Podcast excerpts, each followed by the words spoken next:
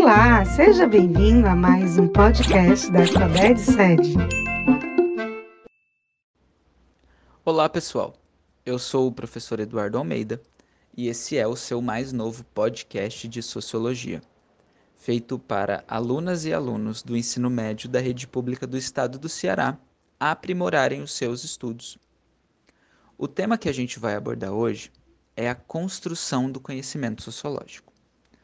Você já ouviu falar no trabalho de algum sociólogo? Sabe como ele constrói seu conhecimento? Se você não sabe, vem comigo descobrir e aprender o que cada uma dessas expressões significa e como elas podem estar presentes no nosso dia a dia. Se você já sabe, não desliga não. Aproveita esses minutinhos para revisar os conteúdos de maneira prática e eficiente e assim colocar a matéria em dia. Vamos lá? Socióloga, sociólogo, bom. Depois que a sociologia passou a integrar obrigatoriamente os currículos do ensino médio, essa palavrinha se tornou um pouco mais conhecida por jovens no nosso país. Isso, a obrigatoriedade do ensino da sociologia na educação básica, que foi instituída lá em 2018. Imagine só, antes disso, as pessoas mal sabiam quem eram, onde estavam e o que faziam os famigerados sociólogos. Até aí, tudo bem. Mas ainda hoje, apesar dessa nossa querida disciplina já ser um pouco mais conhecida, muita gente ainda não sabe muito bem como os conhecimentos científicos que vêm da sociologia são construídos. É isso mesmo que você ouviu. A sociologia é uma ciência e você deve estar se perguntando: mas cadê os microscópios? E os tubos de ensaio? E os jalecos brancos? De fato, não temos nada dessas coisas.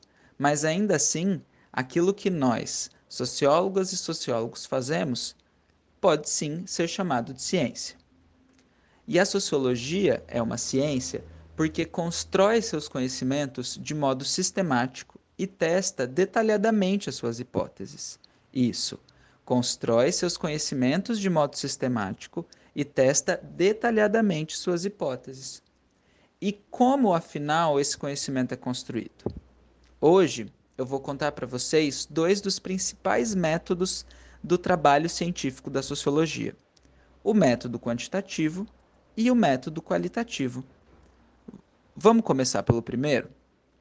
O método quantitativo utiliza modelos matemáticos para construir suas afirmações com base em estatísticas demográficas, sociais e econômicas. Vou dizer de um outro jeito. O método quantitativo, como o próprio nome ajuda a gente a supor, transforma a experiência de vida das pessoas em números. Por exemplo, baseado em dados estatísticos do Instituto Brasileiro de Geografia e Estatística, uma socióloga ou um sociólogo pode afirmar qual a porcentagem da população do Brasil que vive em situação de extrema pobreza. Essa técnica de pesquisa é muito importante porque permite que possamos fazer generalizações e análises de grandes populações, como de um país, uma região ou de um continente, por exemplo.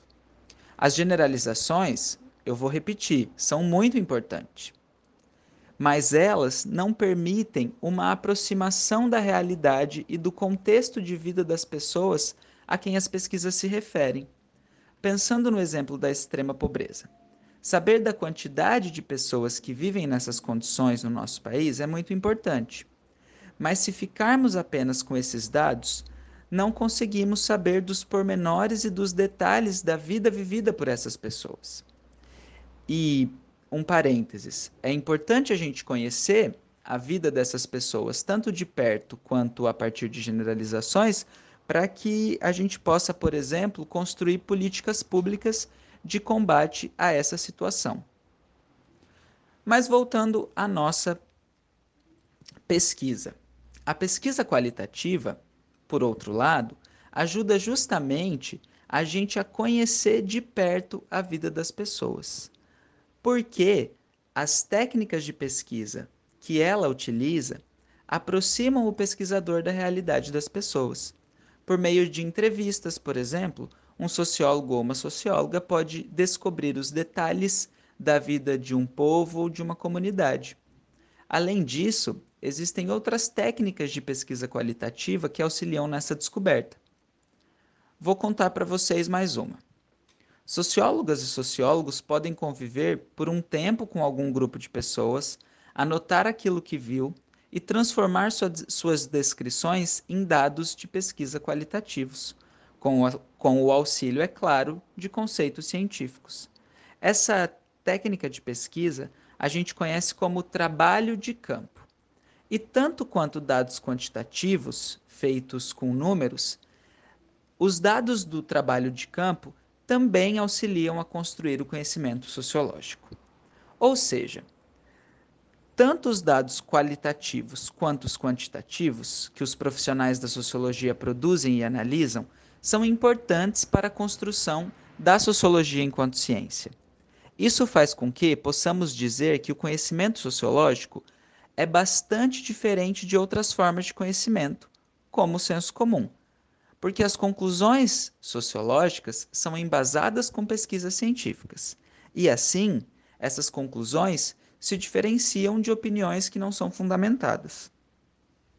Agora, eu tenho certeza que você nunca mais vai ficar em dúvida quando alguém disser que a sociologia é uma ciência, não é mesmo? Então hoje, a gente fica por aqui. Até a próxima!